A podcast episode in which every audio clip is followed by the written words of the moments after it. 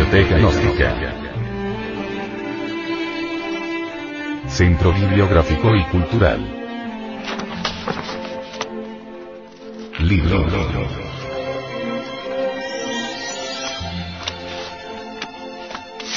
El misterio del áureo florecer. Autor. Samael Aumeor.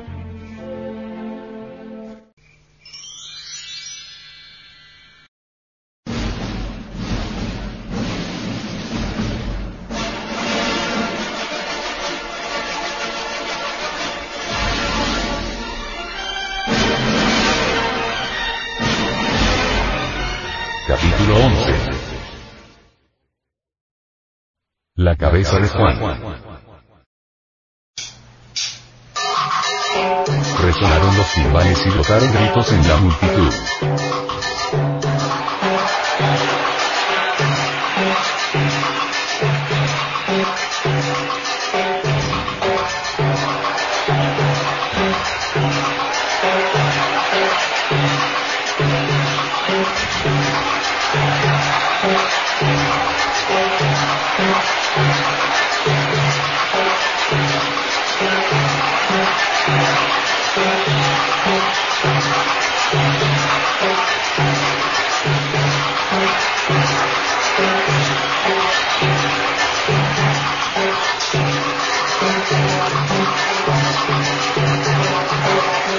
Tetrarca dominó todo el estrépito con su voz.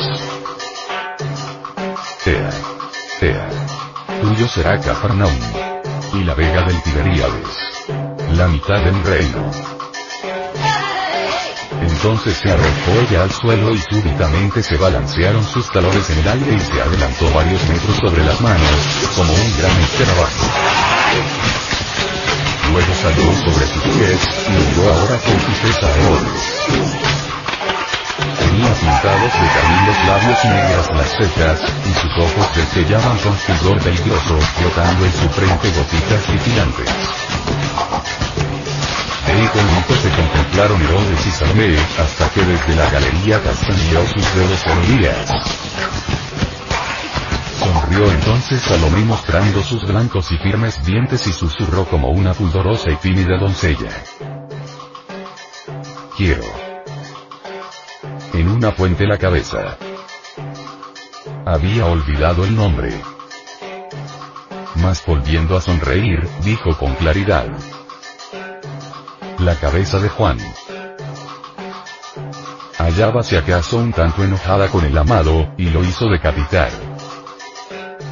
Mas cuando contempló la querida cabeza sobre la fuente, lloró y enloqueció y pereció de delirio erótico. Horripilante batalla íntima en la psiquis de Salomé. Yo del despecho arrastrando en su decadencia abominable a los demás yoes. Triunfo asqueante del diablo homicida. Espanto. Horror. Herodes temió a la multitud porque consideraba a Juan como a un profeta. En el capítulo 11 del Evangelio de Mateo se habla de Juan el Bautista como de un verdadero Gina, un hombre celeste, un semidios, superior a los profetas, pues que Jesús mismo dice de él. Ciertamente os digo que él es mucho más que un profeta, pues que de él es de quien está escrito. He aquí que yo envío mi ángel ante tu faz, para que vaya delante de ti aparejándote y desbrozándote el camino. Entre los hombres nacidos de mujer, no se levantó otro mayor que él, aunque él es menor que el que menor sea en el reino de los cielos y si le queréis pues, recibir, sabed que él es aquel Elías que se nos dice ha de venir. El que tenga oídos para oír que oiga. Estas palabras del gran Kabir Jesús enlazan a los dos grandes personajes hebreos en uno solo. Juan el Bautista decapitado por la lujuriosa Salomé, fue en verdad la vivísima reencarnación de Elías, el profeta del Altísimo.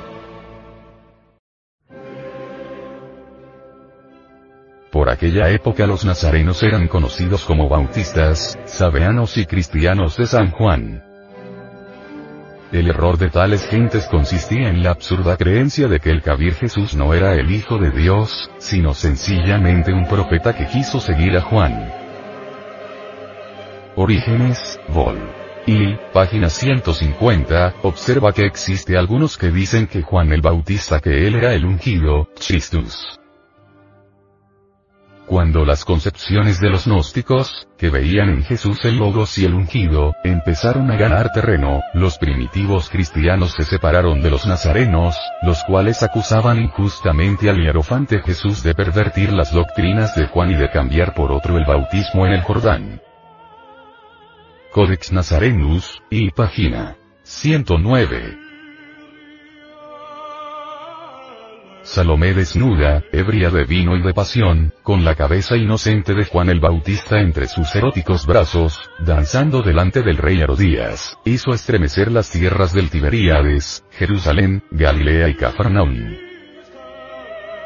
Empero nosotros, no debemos escandalizarnos tanto. Salomé yace muy oculta en el fondo íntimo de muchas mujeres. Tú lo sabes y que ningún varón presuma de perfecto porque en cada uno se oculta un Herodes. Matar es evidentemente el acto más destructivo y de mayor corrupción que se conoce en el planeta Tierra. Escrito está en el libro de todos los misterios que no solo se mata con puñales, armas de fuego, horca o veneno, son muchos los que matan con una mirada de desprecio, con una sonrisa irónica o con una carcajada con una carta o con la ingratitud y la calumnia. En verdad os digo que el mundo está lleno de uxoricidas, matricidas, parricidas, fratricidas, etc. etc. etc. Es necesario amar mucho y copular sabiamente con la adorada si es que en verdad queremos reducir a polvareda cósmica el diablo homicida, mediante la lanza omnipotente de Eros.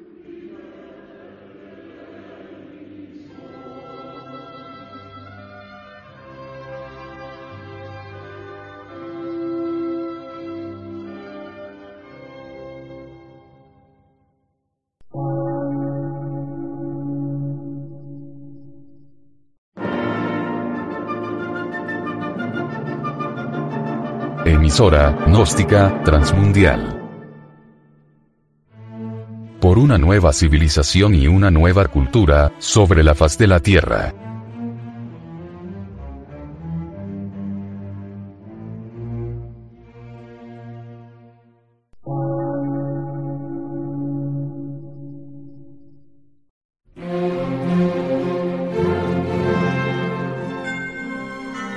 Medio de radiodifusión científico, artístico, místico y filosófico. De la Asociación Colombiana de Centros de Estudios Gnósticos, Antropológicos, Psicológicos y Culturales. A. C.